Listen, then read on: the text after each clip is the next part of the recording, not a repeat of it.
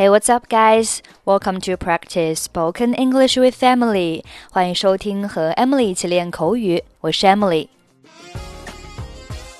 如今，越来越多的人开始养宠物，最常见的宠物就是狗和猫，分别是 dog 和 cat。它们的昵称叫做 puppy 或者是 kitty。宠物的统称叫做 pet，p-e-t，pet。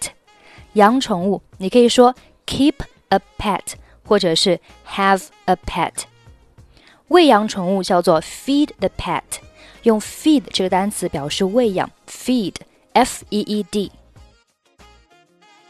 那个人连自己都养不活，更别说养宠物。That guy couldn't feed himself, let alone the pets. 这里 let alone 表示更不用说，更别提。比如说，He doesn't have enough money for food, let alone books。他没有足够的钱买食物，更别提书了。这个男孩没时间照顾他的狗，所以他不得不把它送人。The boy has no time to take care of the dogs, so he has to give it away. Okay, now let's listen to the dialogue. 你养宠物了吗？Do you have a pet? 我想养一只宠物，但是我的妻子不喜欢任何宠物，她是不会养宠物的。I want to keep a pet, but my wife doesn't like any pets. She is not getting a pet. 为什么不呢？ 你可以养一只可爱的小狗或者小猫。Why not? You can keep a cute little puppy or a kitty.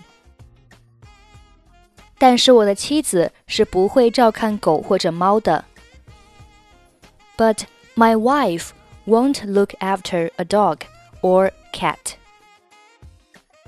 你可以喂它，带它洗澡，每天出去带它遛弯。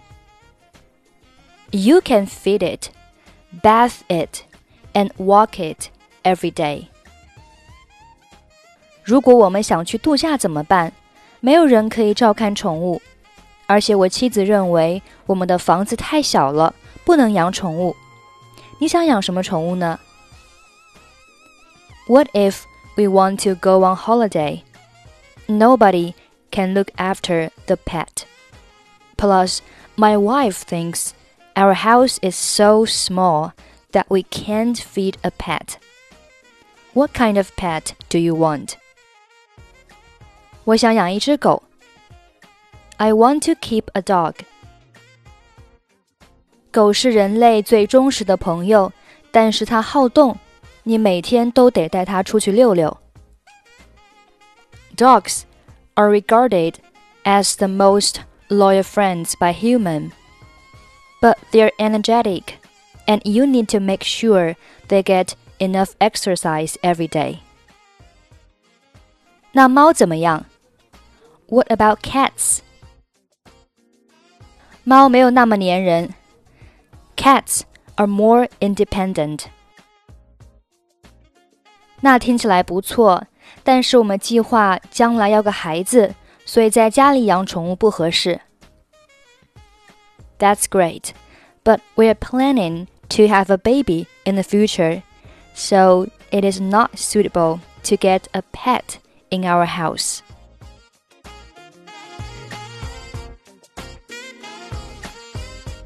Do you have a pet?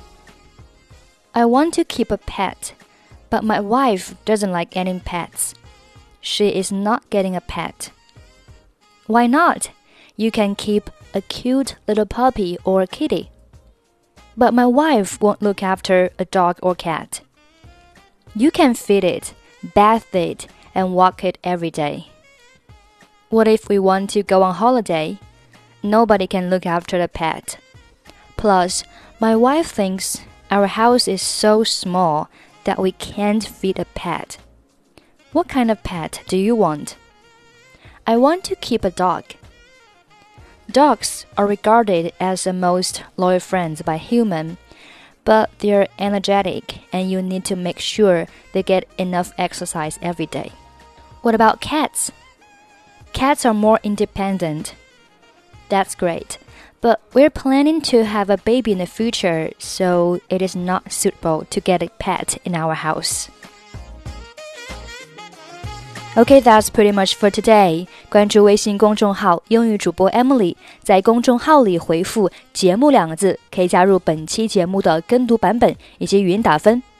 I'm Emily. I'll see you next time. Bye bye.